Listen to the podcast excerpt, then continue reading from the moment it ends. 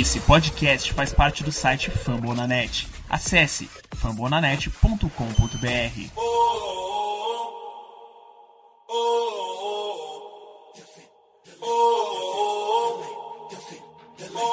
Cleveland, get on your feet and make some noise for your Cleveland Cavaliers! Let's go Cavs! Eu sou a Evelyn Cristina em mais um episódio aqui do podcast da Cavaliers Brasil pela Flamble na net. Esse é o episódio de número 26 e estamos de volta, né, gente? Depois de um tempinho aí sem gravar, com vocês cobrando a gente, cobrando com razão, que realmente a gente estava devendo. Mas aqui estamos. Estamos eu e o meu companheiro de todos os podcasts, o Gabi, que é o outro ADM, que me ajuda no Twitter, e o ADM do Insta. E Gabi, fala se oi, pessoal. Oi, EV, oi, galera. É isso, né? Tô muito feliz de estar aqui de novo e ouvimos a nossa audiência, estamos de volta. Vamos ver se a gente consegue gravar né, mais vezes, é que explicar o negócio de calendário, né, de nós dois, mas é isso. Estamos de volta, vamos falar de Cavs, tem muita coisa legal para falar, também tem as coisas ruins, mas graças a Deus não são coisas ruins que são culpa nossa, gente. Depois de três temporadas a gente pode falar isso, é culpa de outras pessoas, de outras circunstâncias. Mas vamos falar um pouquinho sobre isso tudo, né, EV?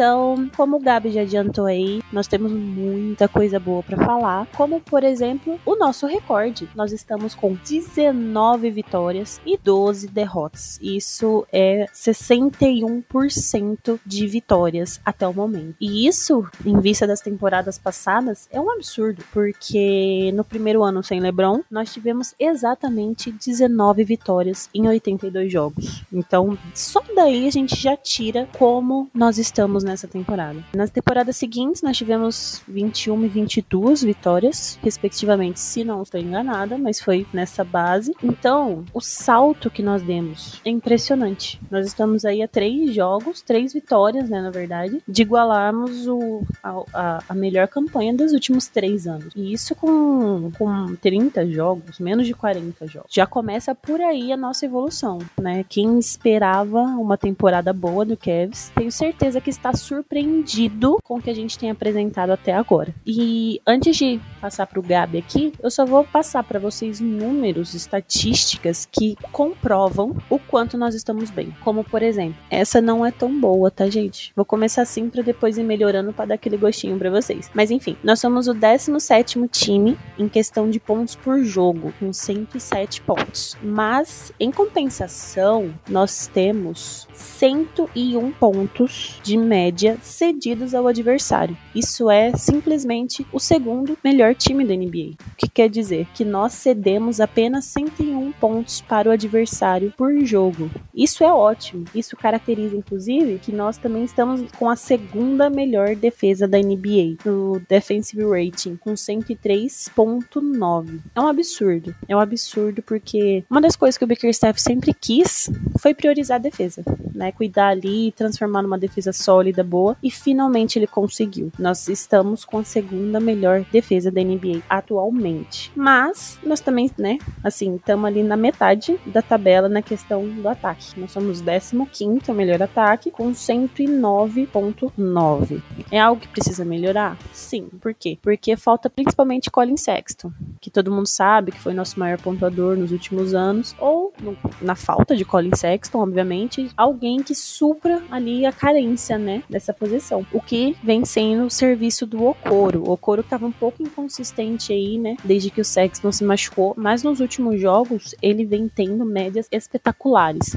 Ele tá, se eu não me engano, 7 de 10 de bolas de 3. Então, o, o menino realmente tá conseguindo acertar a mão, tá conseguindo acertar o seu jogo nessa posição. E aproveitando essas estatísticas, vou falar para vocês do time no geral. Nós estamos com 36% em bolas de 3, 46% de field goal, 25 assistências por jogo, 4.4 blocos por jogo, 7.6 roubadas e 45 rebotes por jogo, um plus minus de 5.9. Isso, acho que nem nos melhores sonhos do torcedor mais otimista imaginava um negócio desse, né, Gabi? Porque realmente é um salto enorme já no começo da temporada em vista das últimas. Evê, é, é, muito doido isso. A gente, eu lembro que a gente fez, né, o, o, podcast de preview antes da temporada, né? E a gente tava falando, ah, qual é a nossa aposta? E aí eu lembro que a gente concordou em briga por play-in, mas aí uma das perguntas que a galera fez foi o número de vitórias, né? E aí eu lembro que eu me animei, assim, eu me animei, né, com olhos pra temporada é, que a gente tava vendo. E se eu não me engano, foi por volta de 36. Aí depois eu pensei melhor e falei, pô, mas aí é muita coisa, né? Talvez umas 33 tá bom. Cara,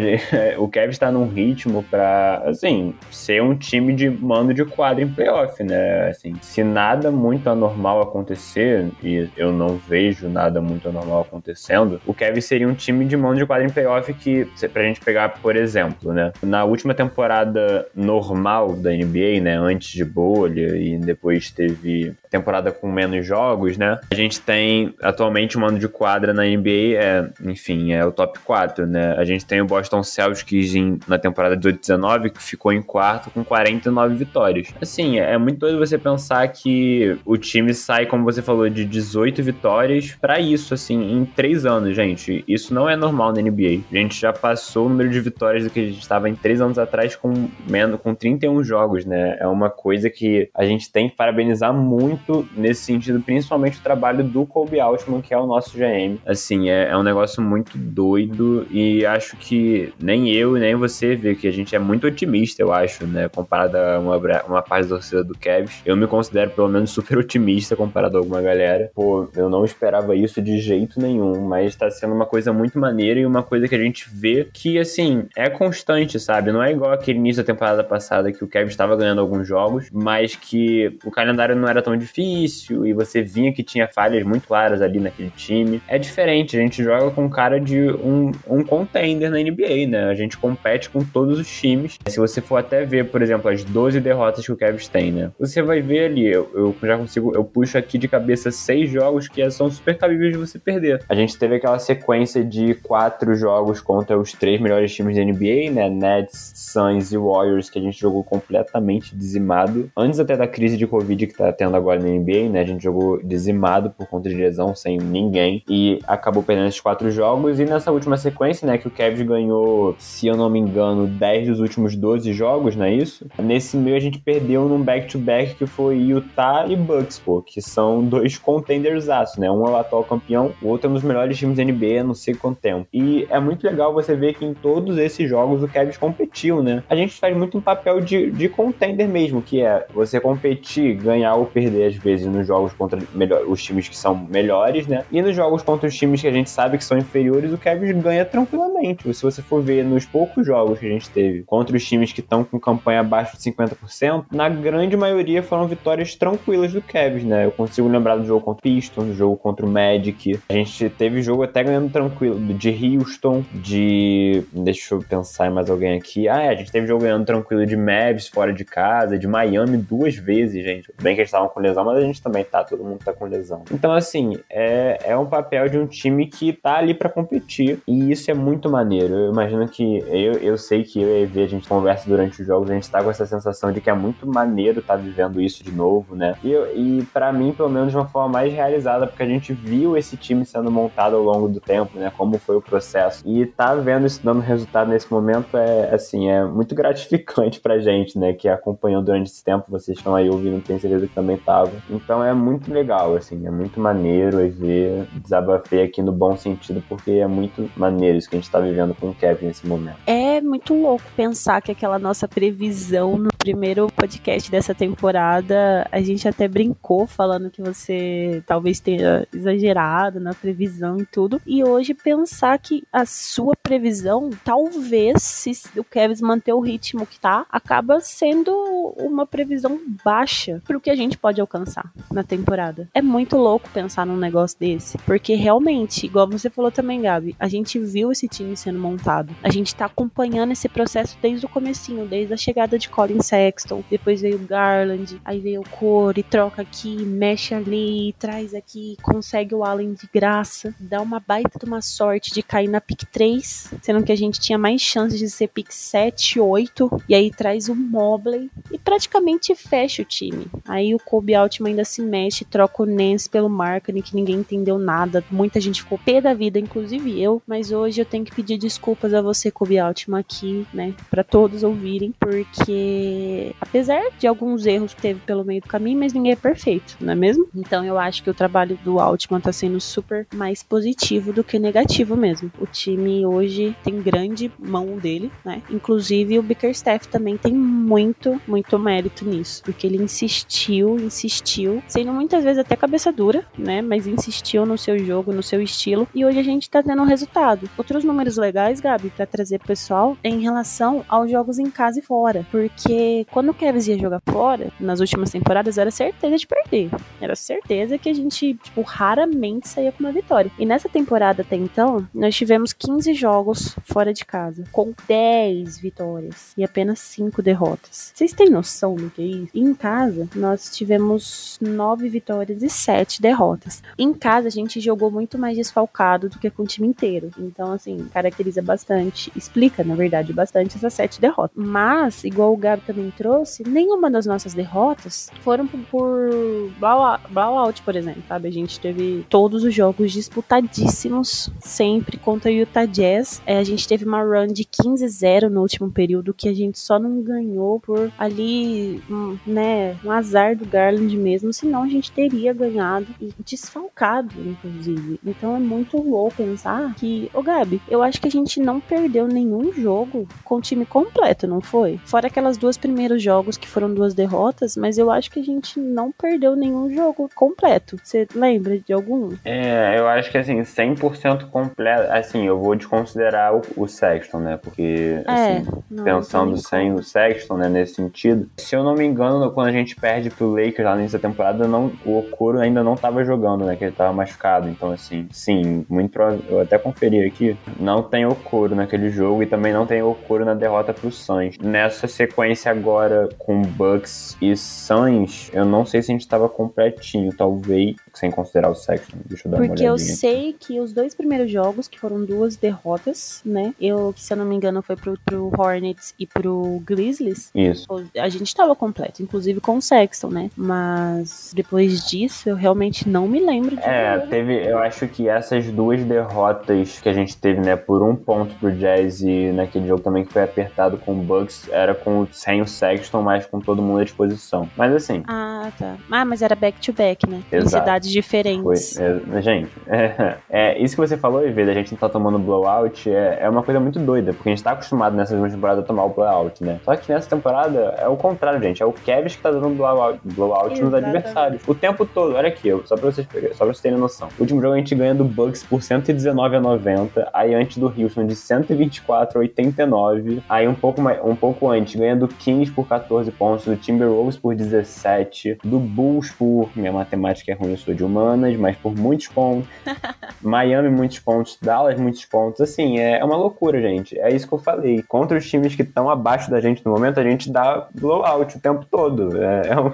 aí, vê, é uma coisa que a gente não tava esperando, né? Mas é muito maneiro, é um time muito consistente, realmente. É muito maneiro de ver o que tá acontecendo nessa temporada. É, e vocês, eu, eu queria muito um dia poder mostrar pra vocês as conversas entre o Gabi e eu durante os jogos. É áudio pra cá, é áudio pra lá, é figurinha aqui, é surto aqui, é surto ali. É muito engraçado. Esses dias eu até postei no Twitter que e o Gabi a gente mandou um áudio ao mesmo tempo falando a mesma coisa. Então, tipo, é realmente a gente tá muito surpreso com tudo isso, porque tá sendo muita loucura, muita novidade, assim, as- acho que rápido demais, porque a gente sempre era perguntado e tal, ah, quando que esse time vai estar pronto? Quando que esse time vai estar pronto? E eu sempre falei, tipo, acho que em três anos. E aí vem o Kobe Altman, faz uma mágica e pá, o time tá pronto no quarto ano sem LeBron. Isso é muito doido, muito doido mesmo. Inclusive, nós estamos agora em dezembro com oito vitórias e apenas duas derrotas. E essas duas derrotas foi esse back-to-back contra o Jazz e o Bucks, né? O resto a gente ganhou tudo, ganhou do Miami, ganhou do próprio Bucks, inclusive quando ganhamos passando eles na tabela. E gente,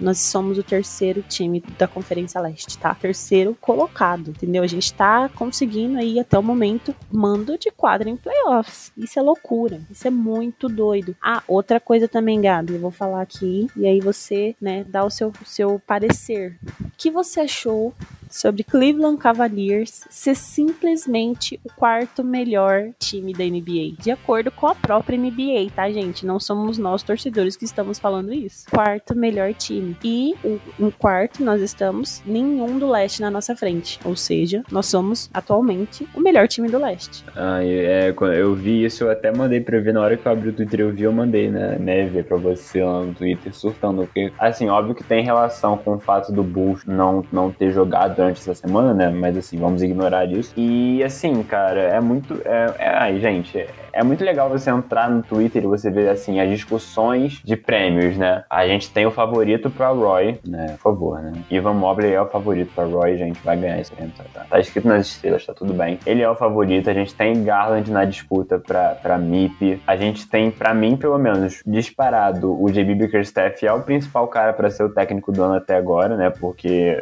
a diferença de campanha e ver, você vê os outros times que estão muito bem, que são times que já são normalmente muito bons, né? Lá no, lá no Oeste você pode citar o Memphis, mas assim, ah, o Kevs tá. A temporada do Kevs é muito mais maneira que a do Memphis, né? Então, assim, o, o JB, para mim, seria o técnico do ano, e para muita gente, até nos Estados Unidos tem essa discussão. Ele é o técnico do ano até o momento. E, enfim, você tem a discussão de All-Star, que tem muita força no nome do Jared Allen e do Darius Garland, né? É, que eu acho que o Allen tem muita chance mesmo, real, assim, de ser um All-Star. Muito por conta da, da, da, competição que tem ali no leste, que não é uma coisa muito grande para pivô, né? Você tem o Embiid, mas o Philadelphia tá meio estranho. Você tem o Vucevic no Bulls, mas ele não tá se destacando como a principal estrela. E acabou, né? Porque o quem vinha sendo All-Star nos últimos anos muito era o Sabonis, que acho que ele foi duas vezes, mas o Pacers está numa draga, o Sabonis não deve aparecer. E o Adebayo tá machucado há muito tempo já, né? Então talvez ele seja prejudicado por isso. Então, para mim, pelo menos, o Jared Allen é o melhor pivô da, do leste até agora na temporada. Então, ele deve ser um All-Star. O Garland tá ali na briga. Mas, assim, isso tudo é pra dizer que é, é o Kevin está de volta nesse, nesses assuntos, sabe? E eu, eu amo o LeBron de paixão, tá? Assim, é, um, é o cara que me fez eu apaixonar pelo basquete. Mas, assim, é muito maneiro a gente estar tá conseguindo fazer isso e não ter o LeBron no time, sabe? Porque, ok, o, o Kevin era finalista, era um dos melhores times da NBA, mas era tudo por conta do LeBron. E, assim, naquela época, realmente, a gente não pode discutir muito isso, né? Ele, ele meio que fazia tudo. Agora é um trabalho de várias pessoas em conjunto, fazendo um time que faz a gente, a gente fica feliz vendo o Kevin jogar e ver. E assim, isso é muito maneiro. É, é muito maneiro você entrar no Twitter e ver as pessoas falando bem do Kevin, né? Até, até os gringos, eu gosto de ver isso também, né? Eu fico vendo vídeo de programa americano falando de basquete no, no YouTube falando sobre o Kevin. Então, assim, esse reconhecimento que você citou como no momento o quarto melhor time, né? Só atrás do trio do Oeste, de Suns, e Jazz, é, é incrível, assim. Eu acho que mostra como o trabalho está sendo muito bem feito, né? Um reconhecimento desse início de temporada espetacular que a gente tá fazendo. É, você ter citado a época do LeBron, realmente, a gente chegava muito longe. Mas, se tirasse o LeBron desse time, daqueles times, não iam pra frente, né? Então, mostra mesmo que era o time era 80% LeBron. Hoje não. Hoje cada um tem sua função, cada um tem seu lugarzinho, cada um faz o seu e ajuda o outro e vai aqui. Tanto é que o Kevin está com 25 assistências por jogo. Isso acho que era pouquíssimo nas últimas temporadas. E muito se dá, obviamente, a chegada do Rubio e a evolução enorme do Garland, né? Porque no, não vou lembrar o jogo exatamente, mas ele conseguiu 13 assistências. Então ele tá evoluindo.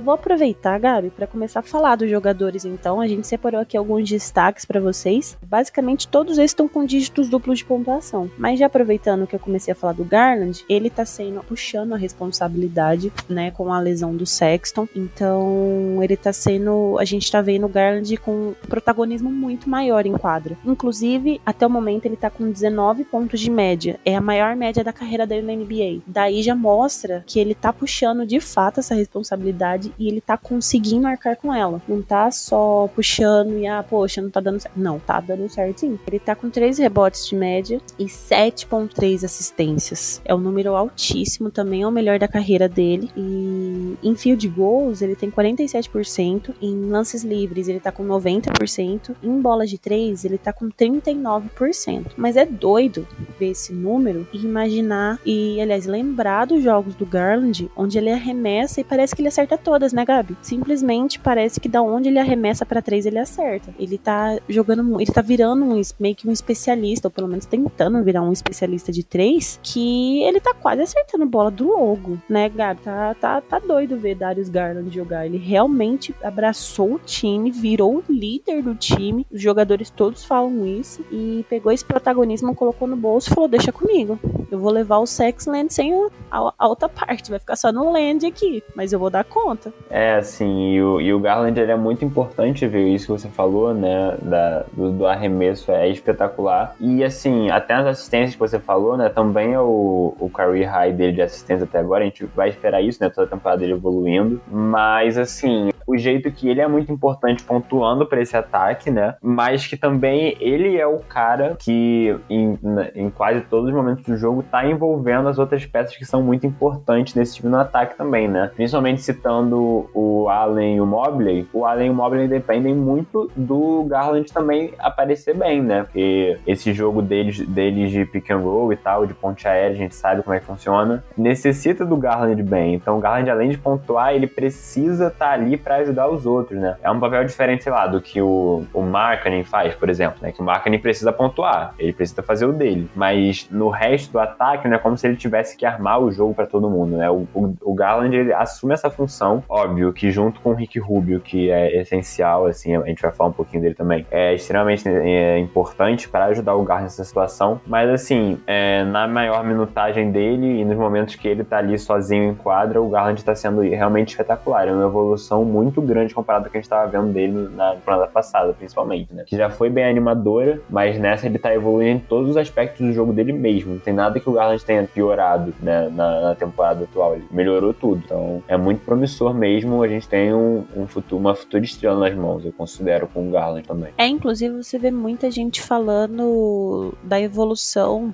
pouca, pouca, mas ainda assim uma evolução do Garland na, na defesa, né? Que ele começou ali, tanto é que todo mundo, tipo, muita gente tinha muito receio nesse backcourt dele do Sexton, exatamente por serem baixos e não defenderem muito bem. Mas até nisso o Garland tá melhorando. Ele tá não é um exímio defensor, né? Não é nível Mobley ou Okoro, por exemplo, mas ele consegue fazer ali uma boa marcação e tudo. Então, até nisso o Garland tá melhorando. E eu acho que hoje, assim, para mim, o Garland é a estrela do time. E para você, Gabi, sim ou não? É, assim, aí é que. É, sim se a gente tivesse que escolher. Sim, sim, sim. Mas eu posso justificar um pouquinho? Pode, pode. pode. Se, se você se tiver que escolher alguém para ser estrela, é o Garland, concordo. Mas acho que esse time, por isso que a gente tá falando aqui, né? Tem muita gente jogando muito bem, cara. Porque, ok, o Garland é estrela, mas se você tirar o Allen desse time, perde tanta coisa também que eu fico com dificuldade de não falar que talvez seja ele, sabe? Ou o Mobley, que é importantíssimo, mas é, é se a gente tiver que escolher um cara que, que tem a cara de franchise player nesse momento, né, é, é o Garland. Eu, eu, concordo com você. Eu acho isso, Gabi, porque agora eu vou me justificar. Porque, assim, eu vejo, aliás, eu não vejo esse time funcionar sem o Garland,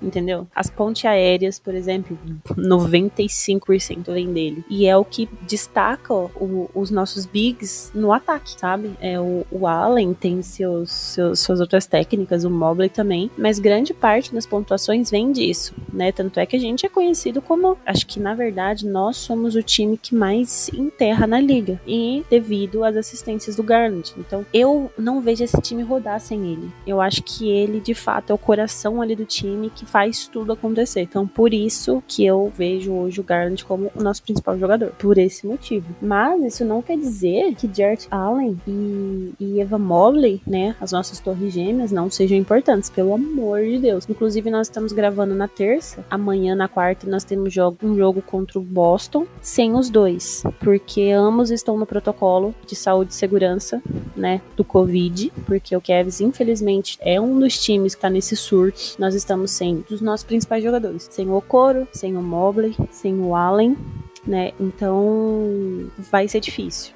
Aí o reserva do, do Allen, que é o Ed Davis, também entrou no protocolo. Então, assim, vai ser difícil contra o Boston amanhã sem eles. Porque os dois são ali a nossa arma defensiva. Todo mundo sabe disso. Junto ao Cora, acho que forma o trio defensivo do Cavs. Mas as nossas torres gêmeas têm dígitos duplos de pontuação também. O Mobley com 14, praticamente, e o Allen com 16,8. Em rebotes, o Allen, né, tem 10,8, formando aí um duplo-duplo para ele, e o Mobley tem 8,3. Em assistências, os dois têm duas assistências por jogo, mais ou menos. E aí nós temos o Mobley com quase dois tocos por jogo de média. Ele tá liderando, inclusive, os rookies nisso e tá figurando top 10 da NBA, né, entre todos os jogadores. O Allen tem 1,4, não fica muito atrás. Em questão de roubo de bola, os dois estão iguais, com mais ou menos um roubo de bola. No field goal, que vem grande diferença entre os dois. O Allen tem 70% de field goal. Isso é um absurdo, gente. Ele tá aí, acho que é o terceiro com maior field goal na liga inteira. E o Allen e o Mobley tem 47%. A questão do, do, do Mobley, eu acho que ele ainda vai evoluir bastante, obviamente, né? É, primeira temporada dele também não é nem o forte dele, porque ele é um defensor, mas ainda assim, eu já vejo uma grande temporada dele até o momento em relação ao field goal, né, Gabi? Porque dígitos duplos de pontuação e um field goal de quase 50% é muito bom para a posição dele. Não, é, com certeza. E assim, ainda mais porque ele, assim, se ele fosse aquele pivô igual é o Allen, né, que basicamente o que ele faz é fazer cestas ali praticamente embaixo da cesta. O negócio é que o Allen conseguiu evoluir ainda mais, está fazendo outras coisas e ainda mantém, né? Então assim, ele tá num momento muito bom. Mas o Mobley é um cara também que arremessa muito de fora, né? Além das bolas de três, eu nem tô falando disso, ó, mas além dele arremessar a bola de três, coisa que o Allen não faz muito, né? Ele faz de vez em quando e, e às vezes até acerta umas, né? Igual naquele jogo contra o Celtic. Mas, assim, o, o Mobley, ele tenta muitos arremessos assim, que ele tá marcado e tenta dar o fadeaway ali, meio que no mid-range, né? Que são arremessos difíceis. Então, e ele acaba errando, mas é muito difícil você ver o Mobley acabando um jogo com, sei lá, muito menos que 50% no field goal, né? Teve um jogo contra o Celtic, que foi inclusive que ele se machucou, que ele teve muita dificuldade, né, no arremesso, mas tirando isso, normalmente ele sempre fica ali por volta de 50, 45, essa média, e assim, isso é muito consistente, considerando tudo que ele faz no resto ainda, né, isso não tem que gerar nenhuma preocupação pra gente, não, é, é ótimo mesmo, assim, você falou certinho, acho que essas torres gêmeas são maravilhosas e a gente tem que dar crédito ao JB Bickerstaff, que bancou isso, e lindamente, né, porque tá fazendo o maior sucesso possível. Com certeza. E aí, já aproveitando e falando de outro Big, mas que é um Big reserva, temos o amor. Kevin Love continua muito bem nessa temporada. A gente já tinha falado bem dele no último episódio e novamente vamos manter, porque o Kevin Love tá incrível, gente. Tá o Kevin Love que a gente de fato ama, que a gente sempre foi acostumado. Ele tá com 12 pontos por jogo, 7 rebotes, 2 assistências, 42% de field goal, 97% de lance livre e 40% em arremessos de 3 pontos. Ele muitas vezes é o que traz o desafogo pra gente. Às vezes, quando o time adversário tá ali tentando encostar no placar, entra Kevin Love, mata umas duas bolinhas de três e pronto. Acaba com a graça, já aumenta a nossa vantagem. Tem jo vários jogos seguidos aí que ele tem saído com cinco bolas de três. Então, realmente, o velhinho tá on, o asilo está on em Ohio. E Kevin Love mostrou que de verdade veio para ajudar nessa temporada. E acho que o melhor de tudo, Gabi, é, pelo menos para mim, assim, é o que eu fico muito, muito feliz, mais ainda de, do que ver ele jogando bem, é a felicidade dele no banco quando os meninos fazem as suas artes em quadra, né? E aí às vezes pede o técnico adversário pede tempo e fica uma, no nosso banco, tá lá o Kevin Love pulando, sorrindo, gritando. Acho que isso motiva ainda mais, né, o time, mostra que de fato a gente tá num caminho bom. Mas eu fico meu coração todo quentinho vendo o Kevin Love feliz. Ah, é, é muito maneiro, né, ver? Porque assim, Kevin Love ele é um ídolo, né? Ele é o, o último remanescente da, do título de 2016, foi importantíssimo, a gente tem que considerar isso para sempre. E o jeito que estavam as coisas, né, na temporada passada tava tudo meio estranho, teve toda aquela crise, ah, não, quero ir embora, e aí uma coisa meio estranha, pô, a gente tava muito chateado mesmo. Não só, tipo assim, óbvio que tava sendo muito chato o que ele tava fazendo, mas pelo jeito que as coisas estavam sendo por a gente gostar tanto dele, né? E isso era, era um sentimento muito ruim mesmo. E tá revertendo tudo nessa temporada, né? Ele tá se mostrando o cara que a gente conhece, que a gente que ama a cidade, que ama a franquia e que ama o que tá acontecendo igual a gente, né? Ele, quando você fala disso do banco, parece que ele é tipo a gente ali vendo o jogo de perto, né? A nossa reação seria assim. Então é, é muito maneiro ver isso do Kevin Love. Acho que você falou já praticamente tudo que tem para falar sobre ele, né? O que ele tá fazendo. Só queria citar dois números que eu acho que é maneiro de a gente citar, né? Primeiro que você falou da porcentagem de lance livre, né? Que é a maior da NBA disparada, né? O segundo colocado, que é o Gallinari, tem 92% do, do lance livre. Então o Kevin Love é o cara que tem a, é, que detém esse título até agora de melhor aproveitamento na linha de lance livre, né? Que é muito importante. E além disso, recentemente ele se tornou o décimo maior pontuador da história da franquia Cleveland Cavaliers, né? Muito doido isso. Ele agora tem chance ainda de, de crescer ainda mais nessa lista, dependendo do quanto mais ele fique, mas maneiro, né? Marcante para ele entrar numa lista de top 10 maiores pontuadores. Talvez ele até, ele até esteja na do Minnesota também, não sei, mas assim, é bem legal, né? Bem representativo do que o Kevin Love já fez e ainda tá fazendo pela nossa franquia. Ah, com certeza, Gabi. Com certeza. E, e é muito difícil. Eu, pelo menos, não me lembro de conhecer alguém que não goste de Kevin Love, né? Que não esteja feliz com ele jogando bem desse jeito, que não, sabe, que não tenha torcido de verdade para ele melhorar, né? E voltar a ser esse Kevin Love que ele tá sendo agora de verdade. Porque realmente ele é um, um talento que a gente precisa desse talento. Bem dentro e fora de quadro, para tanto para ajudar a gente quanto para ajudar, né, os, os meninos na própria evolução deles. E já que a gente tá falando de asilos,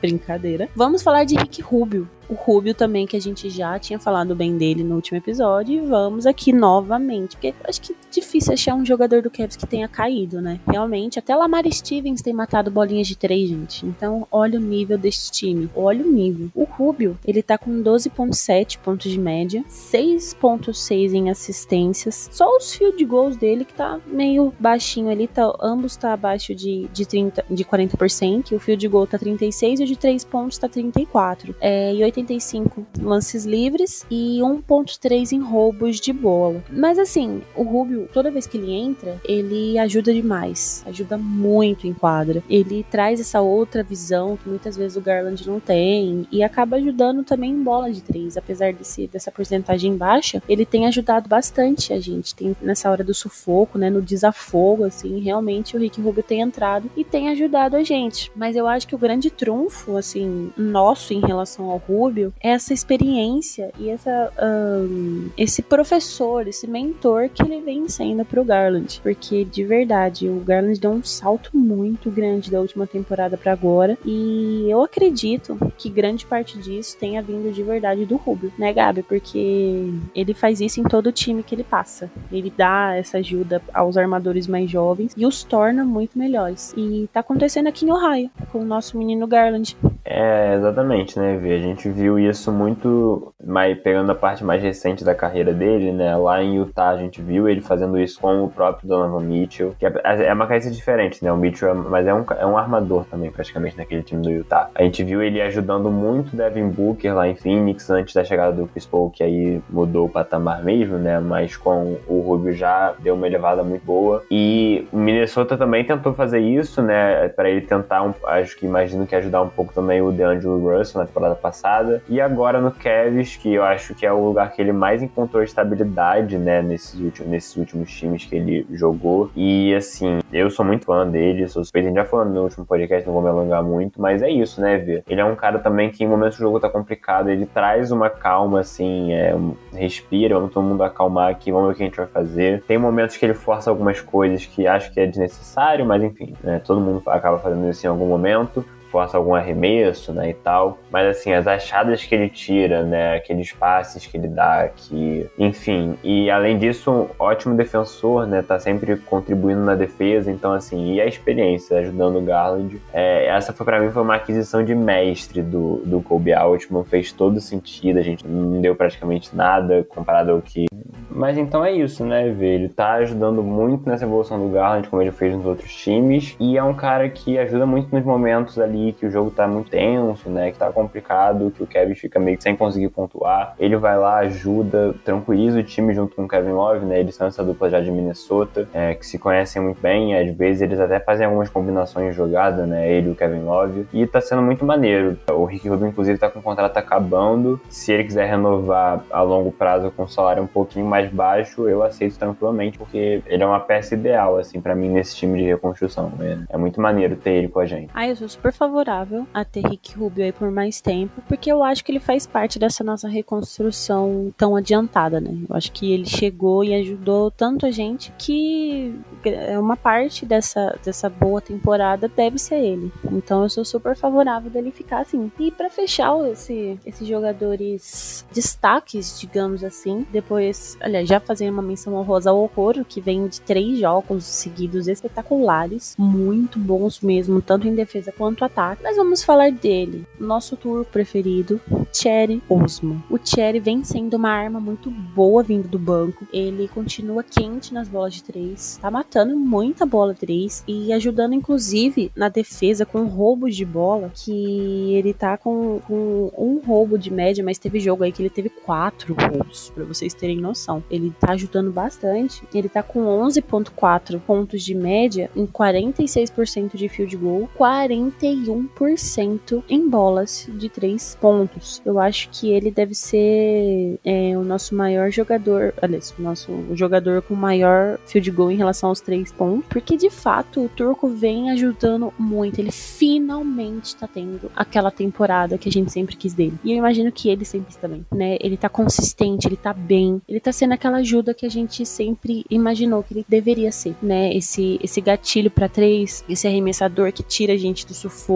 que ajuda. Então eu tô muito, muito, muito feliz pelo Cherry. Eu sempre fui muito crítica dele, mas fui crítica exatamente porque eu gosto demais dele. Eu sempre quis ver ele evoluindo, ele jogando do jeito que ele tá hoje. Então eu tô super feliz. Super, super, super. E você, Gabi? Ai, Vê, é muito maneiro, né? A gente, de novo, o Cherry é um que a gente viu desde o início, né? Desde quando ele chegou no Kevin, nem jogava ainda lá com o LeBron. Depois ele assumindo um papel que a gente esperava talvez um protagonismo que nem seria talvez esse papel todo para ele, né? Que né, nem, fosse o ideal, né? Dele ser o titular. E ele parece ter se encontrado mesmo, né? Isso que você falou. Ele vem sendo muito importante, inclusive em jogos tipo assim, a gente tá com a desvantagem né, nos, comebacks, nos comebacks que a gente faz às vezes. O Cherry é muito importante, né? Quando ele mata ali umas duas bolas de três seguidas e muda a moral do time. E ele também atuando às vezes como o próprio amador, né? Levando a bola e melhorando nisso. Ele fez isso na temporada passada e fazendo nessa de novo agora e melhorando nesse sentido. E assim, tá muito bem, né? Contribuindo na defesa também. Tem momentos que o JB escolhe terminar o jogo com ele em vez, por exemplo, do Markkanen, né? Que seria o titular. Ele encerra o jogo com o Cherry Osman ali no momento decisivo. Então é, é, é aquela coisa que é boa para todo mundo, né? Pra gente que gosta dele, que queria ver ele participando bem desse time. E para ele que eu imagino também deve estar muito feliz, né? Assim, é, é o time dele na NBA desde sempre, desde que ele chegou na liga. Então ele deve ser muito grato, né, por tudo e tá conseguindo retribuir também e tá conseguindo desempenhar um bom, um bom basquete. Para ele deve ser muito gratificante, pra gente é maravilhoso. Então é, é muito bom, tá? Porque, assim, você vê, a gente citou aqui alguns, mas assim, tá todo mundo participando bem, né? É difícil ter um destaque negativo na temporada dos jogadores que fazem parte mesmo da rotação ali com números significativos. Todo mundo a gente tem vários destaques positivos para dar, né? E é por isso que a gente tá tão bem. E é, é muito maneiro falar sobre isso, né? Porque nas últimas temporadas a gente tinha que procurar ali alguma coisa boa para falar sobre alguém, né? Era, era difícil encontrar. E agora a gente tá com coisa sobrando. Então é isso. Cherry é mais um nesse bolo e é muito maneiro. É verdade, Gabi. Você lembrou bem. A gente vivia cavando, hum, quase achando petróleo aí para conseguir trazer destaque pro podcast. E era difícil conseguir. Era basicamente Sexton, Sexton, Sexton. E agora não. Agora a gente pode falar de quem a gente quiser que vai ter alguma coisa boa para falar. E isso, isso reflete, né?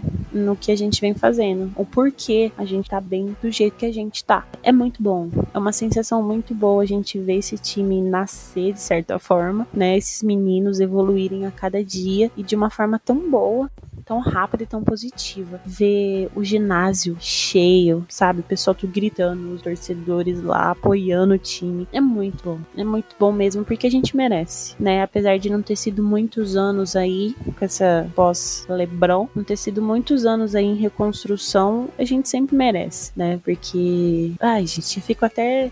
Eu, assim, tô nesse. aqui no podcast com vocês desde. desde a saída do Lebron, basicamente, sempre pedia paciência gente, vai dar certo, paciência, vamos ter paciência com os meninos, tudo. E eu já fico muito feliz de ver que, de fato, ter paciência nos trouxe frutos. A gente tá vendo agora como é que é, né? É, o que que isso tudo tá resultando. Então, de verdade, eu fico muito, muito, muito feliz. Eu sei que teve muito mais gente, não tô falando isso que ah, a Evelyn foi a única que pediu paciência. Não, de jeito nenhum. A maioria dos perfis aí do Kevin sempre falavam a mesma coisa. Gente, vamos ter paciência, vamos ter calma. Eu sei que é um pouco difícil, né, Gabi? Porque o torcedor é bastante racional, emocional, né? Mas eu acho que na questão do basquete, assim, a reconstrução, a gente vê aí quantos times há anos, há décadas tentando se reconstruir e não conseguem ainda. A gente em três anos, né? No quarto agora, já conseguimos essa, essa explosão e com certeza, mais do que nunca, a gente sabe que a gente tá no caminho certo. Ah, e é isso, né? Assim, eu.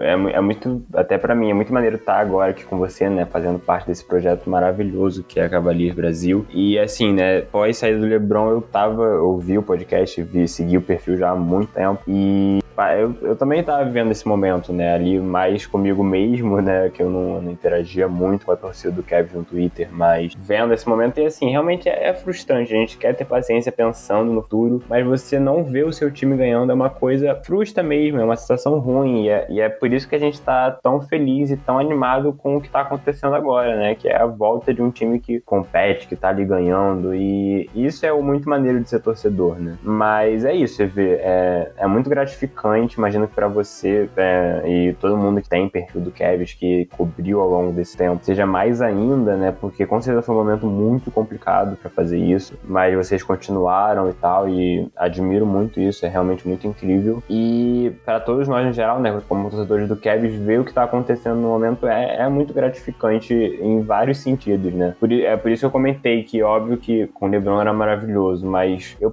eu particularmente sinto muito mais felicidade vendo o time voltando a jogar muito bem assim, desse jeito, do que, como, por exemplo, o time tá numa draga e do nada o LeBron voltar e fazer o time ficar bom, sabe? Que foi o que aconteceu mais ou menos lá em 2014. É muito maneiro ver o que, viver o que a gente tá vivendo e espero que continue, né? E o Kevs dá muitos indícios de que vai continuar, não, não tem por que imaginar que não vai. Então, acho que estamos num momento todos de muita felicidade, né? Cavs Nation tá em paz depois de muito tempo. E a gente espera que as lesões fiquem longe, que esse surto de Covid seja o último, porque, pô, quando a gente tá bem, quando a gente tá estruturadinho ali, fechadinho, sempre acontece alguma coisa. O torcedor do Cavs não tem paz, né? Mas, pô, pô, Deus do basquete, ajuda a gente. Já sofremos demais, a gente merece ser feliz, né?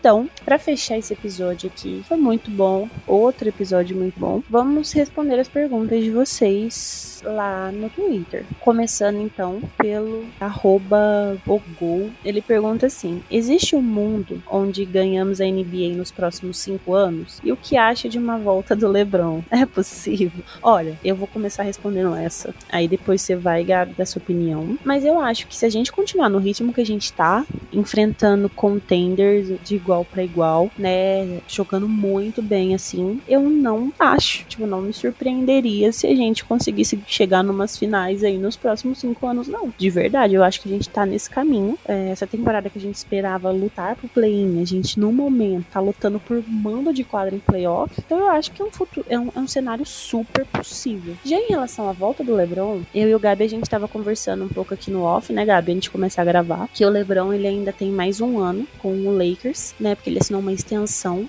Só que o Gabi lembrou que ele tem uma player option que, se ele recusar, não quiser assinar, talvez possa ser um indício de que ele possa voltar. Mas eu prefiro não esperar nada porque eu não me frustro, sabe? Eu já, eu já coloquei na minha cabeça, já tô em paz, com o coração em paz, de que ele não encerra a carreira aqui no Cavs. Então, se ele vier, vai ser obviamente para encerrar a carreira, e obviamente que a gente também não negaria, porque, né, LeBron James, mas eu não acho que vai acontecer, de verdade. Então, falando primeiro sobre LeBron, né? E depois até pode ver, a gente pode ver mais certinha a informação do contrato, porque eu, eu falei, mas eu não tenho 100% de certeza, então a gente pode dar uma olhada para falar pra galera. Mas assim, tenho certeza que além dessa tem mais uma, pelo menos com o Lakers garantida, né? Que ele vai jogar na temporada que vem, a 20, 22, 23 com o Lakers ainda. Mas enfim, essa questão do LeBron, eu acho que eu sempre tive a esperança que ele voltaria para fazer um último ano de aposentadoria com o Cavs, independente de como o Cavs estivesse, né? E não numa vibe igual da primeira vez que ele voltou, porque da primeira vez que ele voltou ele tava ali no auge dele, queria ser campeão e mudou o time inteiro. Pro Cavs ser campeão, conseguiu, lindo, maravilhoso tudo isso. Acho que agora, nessa vez que se ele voltar, que isso tá crescendo realmente lá nos Estados Unidos também, tem muita gente falando sobre isso. Mas assim, seria um LeBron já em um momento que ele não vai conseguir levar ele sozinho, não leva o time ao título, igual ele já provou. Sozinho não, né? Mas enfim, só com a ajuda de mais ou menos três jogadores ali, ele sozinho não, ele não consegue levar esse time ao título, mas que ainda pode contribuir muito com esse time que já não vai ser tão jovem, mas ainda vai ser jovem, né? Porque se você vê que praticamente todos os jogadores são abaixo de 25 anos no time, a gente tem o Mobley, que é um, um possível futuro franchise player com 20 anos ainda. O LeBron, se voltasse ali no último aninho, já beirando seus 40 anos, poderia ajudar ainda em quadra, com certeza, mas nesse sentido também. Mas essa é a minha expectativa, sabe? Um time que não faça coisa. A gente não precisa fazer loucura para isso agora, na minha opinião. A gente tá num caminho que, tudo bem, se o LeBron quiser voltar e ele se adaptar à forma que o time tá, lindo. Ele já mais velho, né? Já mais desgastado não é o caso do Kevin fazer como já fez e fez certo, obviamente, na época, de o LeBron adaptar o Kevin a ele, né? Ele fazer o que queria e tava certo, a gente escolheu o chute. E sobre o Kevin ser campeão, cara, é sobre isso, sabe? Eu acho que se a gente tá nesse momento já competindo assim, óbvio que a gente tem que ver como é que vai, vai terminar a temporada, né? Principalmente se o Kevin conseguir confirmar essa vaga em playoff, como é que vai ser o playoff. Mas assim, eu não duvido não, cara. O Garland, viu? Você sabe com quantos anos o Garland Garland tá? É 22, 21? Você tem essa informação? É mim? 22. Então, porque se eu não me engano, LeBron James foi campeão pela primeira vez com 27 anos. E Giannis Antetokounmpo foi campeão pela primeira vez com 27 anos também pelo Bucks. Vai que Darius Garland também é campeão pela primeira vez com 27 anos daqui a 5 anos. Então, é, é isso, gente. Eu acho que se o Kevin conseguir fazer uma, uma campanha de playoff profunda já desse, nesse momento, e quando eu digo profunda, nem tipo, ah, final de conferência no mínimo, mas assim, assim, competir muito, talvez ali no segundo round, competir, não ser varrido, né? Acho que nesse primeiro ano, com o time todo abaixo, as principais estrelas abaixo de 23 anos, dá indício de que o futuro vai ser só melhorando e melhorar acima disso é brigar por título. Então, assim, é, eu não duvidaria, não, cara. Sinceramente, e até vendo os outros times que estão ali no leste, né? Se você for fazer um comparativo, a gente tem um Big Three do Nets que é uma dúvida e com jogadores envelhecendo, né? E os do Kevin chegando ao auge, né? E os Nets saindo do auge. A gente pode ter um, uma batalha de gerações. E aí agora tem esse time do Bulls, mas também tem jogadores com idade mais avançada. Acho que de time jovem, o nosso, no momento, já, talvez junto ali com o Hawks, que também tem muita capacidade de ser muito bom no puro, estão é, ali nesse panteão, sabe? E é isso. Eu não. eu não acho que é se iludir muito pensar no Kevin brigando por finais daqui a cinco anos. A gente espera isso, né? Com esse time fazendo o que tá fazendo. E com a provável evolução, a expectativa talvez seja essa mesmo. Gente, desculpa, eu envelheci o Garland em um ano. Ele é de 2000, então ele tem 21, tá? Ele vai fazer 22 agora em janeiro. Então ele ganha com 26 e tá tudo bem. eu não me importaria se ele ganhasse com 23. Já aí, pra mim, já tava ótimo também. Com 22 também agora, o Mobley com 20 anos ganha MVP das finais, a gente tá aceitando também, não tem problema. A gente tá aceitando tudo de bom que vier. A gente tá nesse pique, tá nessa vibe. Então, o que tiver de bom, a gente tá aceitando. Próxima pergunta vem do Johan. Ai, Gabi, essa infelizmente eu acho que eu não vou conseguir responder, porque ele pediu para deixar o clubismo e consideração de lado. E eu não sei se eu sou capaz. É, no podcast, nesse podcast aqui é muito complicado a gente fazer isso. A gente vai se esforçar, é, mas vamos ver. Mas você vai entender, porque olha só, deixando o clubismo e consideração de lado, Kevs deve se desfazer do Sexton? E eu não sou capaz de responder, porque vocês já a minha resposta. Deixando o clubismo e o coração de lado. Não, não deve. Não acho que faz sentido. Até porque. Te amo, Gabi. ah, vamos pensando pelo lado racional mesmo agora. Além, o Sexton tá machucado e em final de contrato. Muito difícil da gente conseguir uma troca envolvendo ele que gere alguma coisa que é melhor do que o Sexton, sabe? Porque é, é eu vi gente falando de Levert, que eu não acho que seja melhor Sexton, é, pro que a gente pensa de futuro pro nosso time. Mas já vi gente falando que muito Brandon Ingram também, que acho que um jogador seria lindo, mas assim, é muito difícil você envolver um, um jogador independente de quem seja, tá? Que tá machucado até o final da temporada, em final de contrato, numa troca, sabe? Então, não acho que vai rolar. E na free agency agora, principalmente, eu também não acho que vai ter nenhum time oferecendo muita coisa para ele, por conta dessa lesão, sabe? Porque, querendo ou não, quando o cara se machuca, ele acaba perdendo um pouco do valor, porque eu sempre tenho na dúvida como é que ele vai voltar. Então, talvez o Kevin consiga o que ele queria já, que era renovar por um pouco menos de dinheiro, né? E, e talvez o Kevin consiga, e se conseguir, cara, eu realmente não vejo motivo para abrir mão de um cara que seguramente te entrega mais de 20 pontos por jogo. Ele já mostrou que é capaz disso. E numa NBA que a gente precisa pontuar, que a gente precisa de arremesso, que a gente precisa de bola de três, lance livre, e o Sexton é bom nisso tudo, eu acho que não faz sentido mesmo, assim se desfazer dele. É, eu renovaria, EV. E isso é, sinceramente, deixando o coração de lado, porque com o coração eu respondo só sim e é isso, é sobre isso. Porque Sexton é um dos meus jogadores favoritos do Cavs. Então, é isso. Eu, eu realmente não acho que se desfazer dele seja bom pra gente, sabe? Traga algum benefício. E é isso. Talvez ver ele numa outra função, aí a gente vai entrar em outra discussão. Que o time tá dando muito certo desse jeito, talvez o Sexton vindo do banco, mas aí seria outra coisa. E acho que não ter ele seria o pior dos cenários, sabe? No futuro. Acho que o Kevin tem que buscar algum jeito de incluir o Sexton, porque ele, ele era até agora há pouco, gente, o melhor cara da franquia, sabe? Então, não é assim que se desfaz um jogador importante nesse nível. Então, acho que é isso, EV. Não, não vamos desfazer de Colin Sexton, gente, até porque vocês vão deixar a Evelyn muito triste e eu também muito triste. Então, não vamos fazer isso. Olha, gente, não sei vocês, mas Gabriel é muito sensato e eu concordo com absolutamente tudo que ele falou, né? Mas, assim, falando sério agora, eu não troco sexo. De jeito nenhum. Por favor, último, renove com o homem. Só isso, vou me ater a isso. Uh, o Arthur falou assim: Kevs demonstrou interesse em ser buyers na trade deadline. Quem poderia vir para, para garantir um terceiro ou quinto lugar pra gente, sem perder a energia do time, o que é um grande desafio? Olha, eu sinceramente, gente, não vou conseguir responder porque eu não sei a lista, né, dos jogadores. Mas eu também não consigo pensar em um jogador num nível assim que viria de uma forma barata, entre aspas, sabe? Porque eu sou contra é, mexer em qualquer desses jogadores que estão tendo uma boa minutagem, né? Então, de verdade, eu não sei que ativos a gente teria para trazer algum jogador assim, sabe? De verdade, eu não consigo ver, não consigo imaginar. Tem o Ingram, tem o Levert, que o Gab falou, mas o que o time deles aceitaria? Eu acho que isso é o principal ponto, né? Porque não dá para se desfazer de nenhuma peça, Isso é fora de cogitação. Então eu realmente não, não sei. Você tem algum nome, Gabi? Tipo, não que você gostaria, mas que você vê sendo viável para trazer? É, Ivê, então, eu acho que nesse sentido de pra garantir, eu sinceramente, tá? Bem sinceramente, nesse, nesse exato momento, nessa primeira temporada desse time muito bem, eu não faria nada. Assim, não mexe em nada, deixa isso daí. Vamos ver o que rola até a final da temporada, porque vai que o Cavs classifica mesmo pra playoff, vamos ver o que esse time consegue fazer em playoff. Se a gente achar alguma deficiência clara,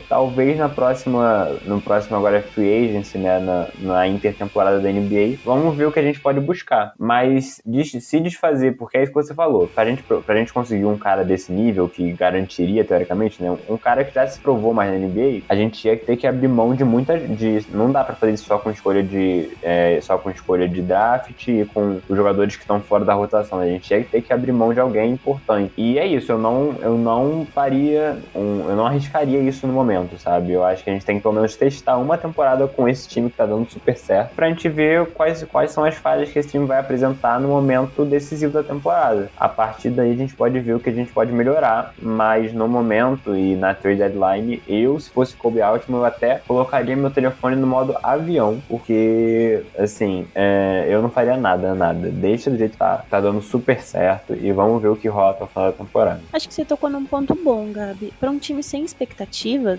né, que foi o que a gente, como a gente começou essa temporada, eu acho que pelo fato da gente estar tá muito bem, o que vier nessa temporada é lucro, né? Então eu acho que seria interessante mesmo deixar esse time assim, da forma que tá, porque ver, aí a gente acaba conseguindo ver onde errou, por que errou e o que precisa para melhorar. E aí ir atrás. Eu acho que, que isso que você falou é exatamente o que o Kevs deve seguir, né? Pra, até o final dessa temporada. Eu acho de verdade que isso daria super certo. E aí a gente não gastaria à toa, entre aspas, conseguiria jogadores pontuais para aquilo que a gente de fato precisa nas nossas necessidades. E aí conseguiria melhorar ainda mais o nosso nível. Eu acho que você foi 10 barra 10 na resposta. Seguindo, o Germano falou assim: queria ver, ouvir um pouco sobre o impacto ofensivo do Mobley na rotação da equipe. A força defensiva tá lá, firme e forte com o Allen, mas as estatísticas do ataque decaem quando ele entra em quadro. Eu acho que isso vai um pouco do jogo dos bigs, né? E além do fato dele ser um rookie que tá melhorando e aprimorando o seu arremesso, que, né, de novo, não é. Uh, não é, tipo, um dos melhores pontos dele mesmo, até pela posição e tal. Mas eu acho que isso ainda é algo que vai ser aprimorado por ele. Mas hoje, eu acho que esse uh, impacto menor ofensivamente, né? Esse aqui, os números do ataque caem, eu acho que muito diz respeito por causa desse jogo dos bigs que a gente tem. Eu, eu vejo dessa forma, porque a gente tem um jogador que é o Markkinen, que é da posição do Mobley, mas tá improvisado em outra. Então, tipo, roubando, entre aspas, o lugar de um jogador que teria um, umas, uma característica maior de scorer, por exemplo. Então eu imagino que seja por isso. Você, Gabi, o que, que você acha? É, então, depois eu depois até queria ver essa estatística porque eu realmente não sabia disso. Não sei se ele tá falando que no momento em que o Mobley, eh, se você pegar os momentos, os minutos em que o Mobley tá em quadro, o ataque cai de produção em relação ao que ele não tá. É, eu já Mas tinha visto essa, é isso, essa né? estatística também. É isso mesmo. Hum, uhum. Entendi. Eu acho que o, o Mobley, ele é, ele é um jogador já muito pronto defensivamente, como ele falou, né? Assim, ele ainda vai melhorar, mas ele já é muito pronto na defesa. E no ataque ele realmente tem algumas falhas ainda, né? A gente vê que tem momentos que eu acho que para um rookie, ele já é muito inteligente na questão de saber o que ele tem que fazer, de escolher a jogada certa. Às vezes ele erra, ele tenta forçar e acaba perdendo a bola, cometendo um turnover bobo, que assim, é normal, a gente viu isso acontecer mil vezes com o Sexton, com o Garland, com o Ouro. Enfim, acho que com ele acontece até menos, né? E, enfim, mas eu também já vejo que ele tem uma capacidade muito, muito boa, assim, de passe também, sabe? E isso é muito importante, porque além do arremesso que ele vai desenvolver cada vez mais, que realmente, né? Se você comparar o momento que o Love tá em quadra com o momento que o Mobley tá em quadra, né? Às vezes eles até estão juntos, né? Mas é, teoricamente um é reserva do outro aí. O Love, obviamente, vai te dar um espaçamento maior, né? Porque você tem uma certeza que se o Kevin Love estiver livre, ele vai matar a bola de três. O Mobley, você é, é, tem mais chance dele não matar até o momento nessa temporada, né? Então tem isso realmente. É, ele tem alguns, alguns defeitos que vão ser melhorados, mas assim, não é uma coisa. Se fosse um impacto negativo, tipo, num nível que fosse atrapalhar, eu, eu não acho que chega a atrapalhar, sabe? É, pode até acontecer, mas que até a defesa dele compensa super e ele faz várias coisas bem no ataque também. Ele passa bem a bola, ele sabe se posicionar, ele tem esse jogo com Garland muito importante, né? Dessas pontes aéreas, igual tem o Jared Allen. Então, assim, acho que vai, vai ter uma evolução por parte do Mobley e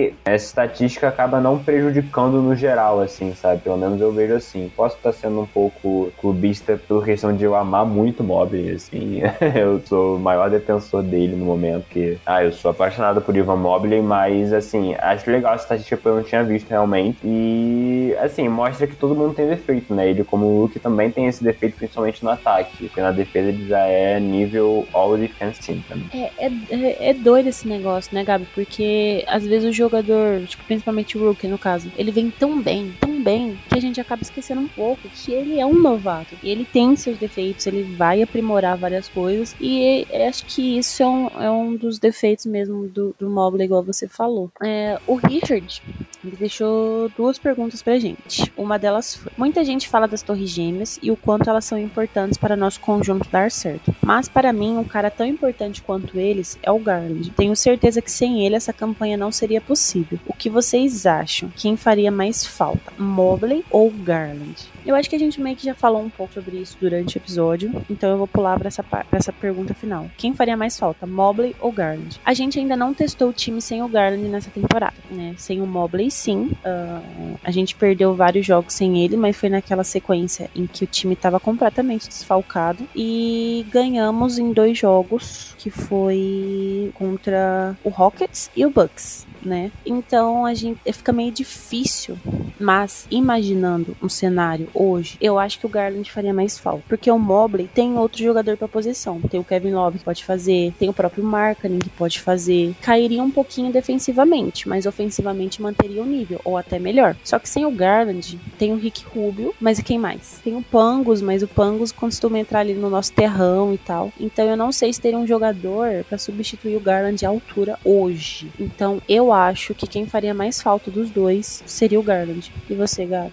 Não, é, eu concordo, assim. Eu acho que o Garland é muito essencial mesmo pro que tá acontecendo. O nosso ataque sem o Garland, eu nem consigo imaginar como é que ia ser, não quero, não quero precisar nem imaginar como é que ia ser o ataque desse time sem o Garland. É isso que você falou, Eve. E além disso, também a gente tem no Jared Allen um cara que impacta muito parecido com o Mobley muito bem, né? No, na questão do Garland, a gente não tem. Apesar de ter o Rubio, o Rubio não é um cara que você vai arremessar, que você vai esperar que ele mate quatro bolas de três seguidas de muito longe, igual a gente já viu o Garland fazer mais uma vez nessa temporada, né? O Garland, eu acho que ele é, o, ele é talvez o jogador mais único desse time, nas características, sabe? Porque se você for ver os outros, você pode comparar muito o Love com o Markkanen, você pode comparar o Jared Allen um pouco com o Mobley, você pode comparar o Okoro com o, o Lamar Stevens. Acho que, na questão de característica, né? Acho que nesse sentido, talvez o mais único do time seja o Garland mesmo, e isso torna ele o mais insubstituível. É, tô com você nessa, acho que é o Garland. E fechando agora as perguntas, temos outra do Richard. Já ouvi falar em nossas estatísticas de bola de três pontos não serem tão altas e também que não temos grandes chutadores. O que vocês acham? Eu confesso que vendo jogos não parece ser tão ruim assim e os nossos shooters parecem bem qualificados para cumprir as funções. Eu acho que a gente tá meio que se encontrando na questão de bola de três. O começo da temporada foi bem complicado, uh, mas eu acho que o time tá encontrando ali um, uma forma, né, é, de arremessar espaços melhores de arremessos. Kevin Love melhorou seu arremesso de três, o próprio Cherry, o Garland vem, vem arremessando bem para três, uh, o Marketing que é meio inconsistente, mas também tem um bom arremesso. Então eu acho que é mais essa questão mesmo de estar tá conseguindo se encontrar na temporada e melhorando. A gente de fato não arremessa muito para três mesmo, uh, em comparação a alguns outros times, mas eu prefiro assim. Eu prefiro arremessar menos e acertar uma média boa do que ficar arremessando igual um bando de louco e ter uma média aí de, de, de, de 20% de bola de 3, né, Gabi? Não é, com certeza. Eu acho que eu acho que esse time tá sabendo os limites dele, né, nesse sentido também. A gente tem alguns jogos que o Markkanen tá um pouco mal, mas tem outros que ele vai muito bem. E assim, é ele que tem que chutar mesmo, né? E a gente tem o Garland arremessando muito bem, a gente teve o Okoro começando muito mal, mas nos últimos jogos, como você falou, né, ver melhorando nessa bola de 3, que é muito importante. O Okoro precisa matar essas bolas de três e ele tá matando recentemente. E isso é essencial para esse time bem. E, enfim, é, é, muito importante você ter esse espaçamento, né? Porque você vai enfrentar times. A gente viu, por exemplo, o Utah Jazz, né? Se a gente não enfrentar o Utah Jazz com o que eles têm, que é a bola de três, fica impossível você enfrentar o Utah Jazz, né? Porque eles vão te massacrar. E o Kevin respondeu positivamente nesse sentido. Então, eu vejo uma evolução clara. A gente fez movimentos buscando isso também no, no, no marketing, né? No Rubio, que é um armador reserva que arremessa, diferentemente do Deli, que arremessava, mas não tão constantemente quanto o Rubio. O Kevin Love se recuperando, o Garland melhorando, o Koe melhorando. Então, acho que a gente tá num, num caminho certo nesse sentido também. O JB é um técnico que não é muito, como vocês estão vendo, a gente não arremessa muito. Tem técnico que é viciado em arremessar a bola de três o tempo todo. O JB é de uma outra vibe, mas que eu acho que tá dando certo. É importante que o Kevin saiba se adaptar se precisar em algum momento, como eu falei nesses jogos, por exemplo, contra o Jazz, que se você não responder, você vai perder o jogo. Mas até o momento tá dando tudo certo. Acho que vamos ver, né? É isso, cara. É, é um time que tá se ajustando. Quando enfrentar uma situação adversa por conta de bola de três, vamos ver como é que a gente vai se adaptar. Acho que é isso que a gente tem que ficar ligado, mais importante. É, inclusive um dos pontos do, do Bickerstaff para deixar o Markkanen de titular é exatamente o remédio de três. Então isso prova que ele quer arremessar para três, mas também não no nível exagerado, que acabe comprometendo muito o nosso jogo. Obviamente que isso aconteceu em alguns jogos, né? Que o time ali podendo trabalhar um pouco mais a bola, tentar uma infiltração, alguma coisa assim, acaba arremessando para três. Mas isso é normal, é de jogo, então às vezes a gente tem que entender um pouco, né? Os jogadores nesse sentido. Mas eu acho que tá, tá legal, que igual eu já mencionei no começo, a gente tá com 36% em bolas de três e os nossos jogadores estão com médias boas, basicamente estão com 40% aí de, de field goal para três pontos. Então eu, eu vejo isso de forma positiva. Eu encaro de uma forma positiva, sim, essa parte dos arremessos.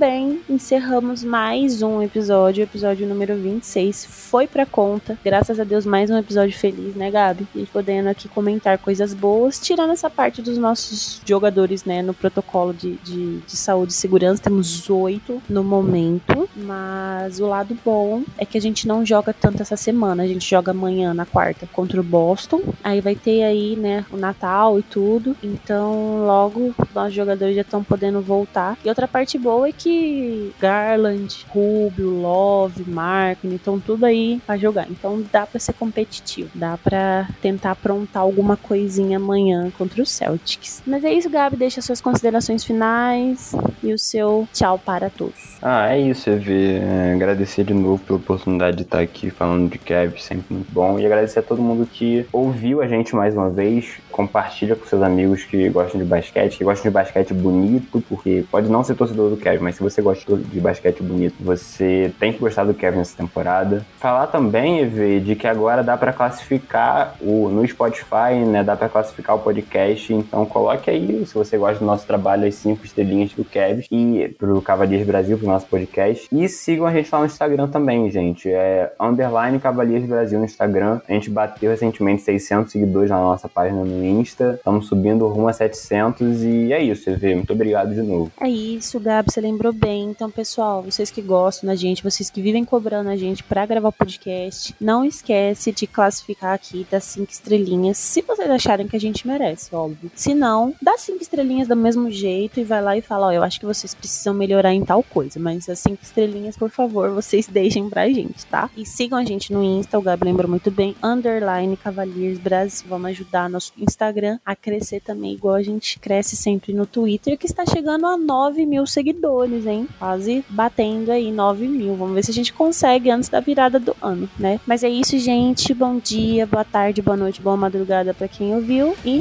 let them.